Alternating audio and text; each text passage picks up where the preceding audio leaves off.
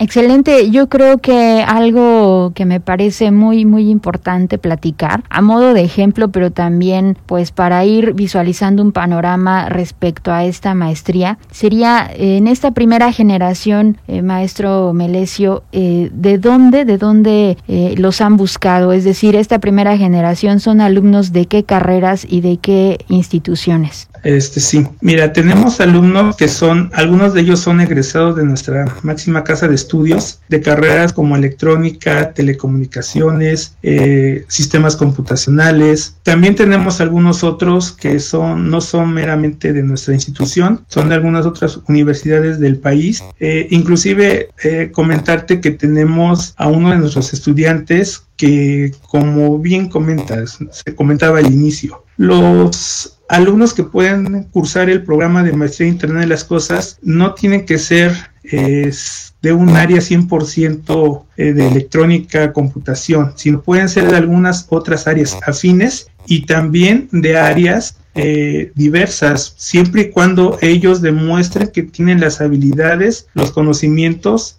en, eh, en lo que se requiere para poder cruzar el programa. Y te comentaba yo que tenemos un alumno que es es filósofo y igual tiene una maestría eh, en cuestiones de, de, gestión de proyectos, ¿no? Pero a lo largo de su trayectoria ha estado inmerso en lo que es la tecnología y ha demostrado tener los conocimientos suficientes para cruzar el programa. Entonces, como ves, pues lo que hay que tener aquí es la iniciativa, ciertos conocimientos o cierta habilidad previa en el ámbito para poder cruzar este programa. Yo por mencionarte algunos de los perfiles con los cuales este, se tiene actualmente dentro del programa de maestría. Excelente, pues a mí me, ha sorprendido bastante esto que nos cuenta, aunque pues ya en un contexto eh, global, social, pues en realidad no suena descabellado. Yo creo que cualquier persona que, como usted dice, demuestre que tiene los conocimientos, podría, podría estar incluido en las próximas generaciones de la maestría en Internet de las Cosas que está ofertando la Universidad Autónoma del Estado de Hidalgo. Cuestión que a mí me da enorme gusto porque, insisto, creo que se está abriendo brecha literalmente en estas áreas en donde muchas veces se pensaría que únicamente hacer un posgrado de esta categoría y de esta especialización pues eh, se tendría que acceder a alguna otra oferta. Yo pienso en referentes como el MIT de Massachusetts, pienso en otras ofertas eh, tecnológicas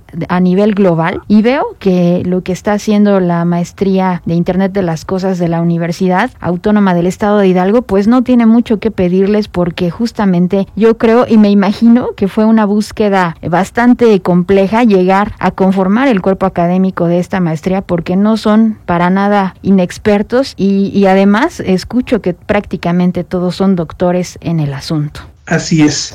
Sí, este, como tú lo comentas, en algún momento dentro de la planeación y programación de, del del programa como tal, el desarrollo, se hizo una, una, investigación, ¿no? En dónde se están ofertando este, este tipo de programas educativos eh, a nivel global. Y realmente son, son pocas instituciones. A nivel Latinoamérica eh, somos de los de los pioneros en estar impartiendo ese tipo de, de programas. Eh, justo, justo por eso viene mi comentario. Yo no soy una experta en el tema, pero tampoco me suena desconocido porque he seguido un poco la información de las noticias que vienen en este tono tecnológico y, e insisto, eh, pensaba por ejemplo en el MIT, que es un referente prácticamente para todo el mundo en estos temas, en donde pues han, han hecho cosas impresionantemente avanzadas. Hablar de países como Japón, que justamente pues vimos ahora el referente cultural, ¿no? De lo que de lo que pasaba incluso en los Juegos Olímpicos, ver los eh, autos o, los vehículos autónomos completamente, eh, transporte que, que los atletas usaron y que justamente se desarrolló a partir de esta industria 4.0 y un tema que eh, se sale un poquito de quizá de los esquemas institucionales, pero que seguramente usted estará informado también de ello, eh, el Tesla Bot que acaba de salir, ¿no? O sea, un ejemplo muy, muy fehaciente de lo que está pasando en la actualidad y que, insisto, muchas veces nos suena a a